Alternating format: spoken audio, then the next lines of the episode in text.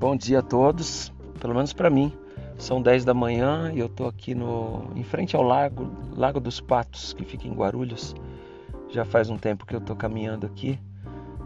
E, e hoje aconteceu uma coisa engraçada. Na verdade, tudo pra gente é insight, né, para aprendermos alguma coisa. Eu eu eu tenho um jeito de correr que não é de treinar aqui, que é regulando mais ou menos a, o batimento cardíaco. Então eu dou uma andada, corro um pouquinho e tal. O joelho já não, não, não aguenta correr tanto, né? E, e olha que eu preciso deles para o Krav Maga, preciso muito. Mas enfim, a gente vai evoluindo a cada dia. Mas hoje, numa dessa brincadeira, fui correr e fisgou a panturrilha. E minha reação foi parar. Eu parei. Só que tinha mais gente na pista. É, mesmo que estava de manhã e estava 7 graus, se eu não me engano, já tinha bastante gente agasalhada aqui e tal, correndo. E quando eu parei, é, cara, aconteceu uma coisa louca, porque começou muita gente passar por mim assim, e a impressão que eu tive é, é que eu estava dando marcha ré. É como se todo mundo tivesse, sei lá, caminhando e eu andando para trás, dando marcha ré. Então eles passaram a correr muito rápido. E eu tive um insight que na verdade não é algo que eu descobri agora, nem que eu criei na, nada, mas a gente vai trazendo coisas da memória, né?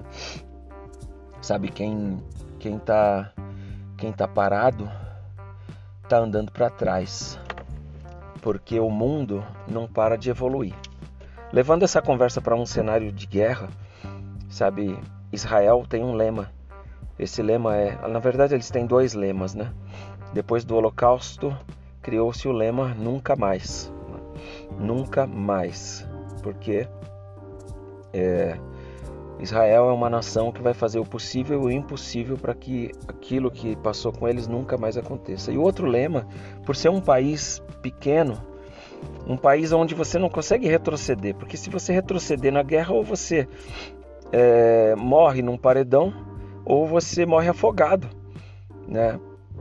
E então o lema de Israel é avante, é kadima, sempre para frente, nunca retroceder e nunca parar. Ao contrário de todos os países ou todos os exércitos do mundo, o exército de Israel é o único que não retrocede, nunca retrocede. Porque se retroceder morre. E perder espaço num país pequeno significa muito, é diferente da Rússia, que na Segunda Guerra Mundial é, o Stalin mandou os caras é, é, retrocederem, retrocederem e eles foram queimando tudo, pontes, casas, morreu muita gente, mataram a própria nação deles para não deixar nada para os alemães que acabaram perecendo por causa do frio, né? E, e por duas vezes já na história eles fizeram isso, se eu não me engano. Mas Israel não tem terreno para isso.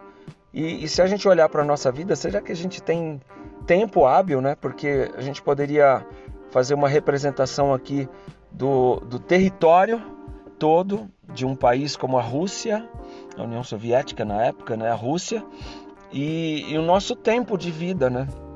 Eu tenho hoje 48, daqui a pouco vou fazer 49 anos, e eu olho para o meu passado e vejo muita coisa bonita, vejo uma história legal, construída com muito suor, mas que me traz hoje reconhecimento e reputação. Mas eu olho para frente e eu vejo menos tempo do que eu via quando eu tinha meus 20 ou 30 anos, sabe? E, e o relógio está contando, e o tempo não para. E, e, e quando a gente para para pensar, o relógio não para de contar. Então é uma guerra constante, uma luta constante contra o tempo. O que a gente faz diante disso? A gente simplesmente não para. Se você tiver que tirar o pé do acelerador um pouco para poder ter mais tempo hábil para traçar estratégias, pensar em como agir daqui para frente, é, é necessário. Mas parar parado, você se torna um alvo fácil para o inimigo. E agora trazendo isso para um lado espiritual também. Quando você para muito para pensar, você se torna um alvo fácil, você fica vulnerável nas mãos do, do inimigo mesmo, que vem para matar, para roubar, para destruir nossa alma, nossa vida. Ele quer ceifar, ele quer, ele não quer que a gente é, tenha uma vida plena, que é aquilo que Deus traçou para gente, sabe? Por mais que Cristo tenha nos dito essas palavras, que no mundo teríamos aflições, e é fato, mas diante das aflições, o que, que a gente faz? A gente para e, e entra na caverna e se esconde ali. Eu falo isso com propriedade porque porque eu me escondi durante muito tempo e isso não vai recuperar o meu tempo. O tempo é uma coisa que não se recupera.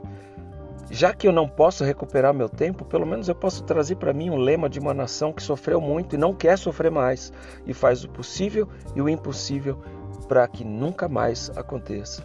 Então não pare, porque quem está parado está andando para trás. Que o teu dia seja maravilhoso e que você avance nos teus negócios, nas tuas estratégias. Se você mexe com venda, que Deus te dê estratégia para para vender, para traçar planos, marketing.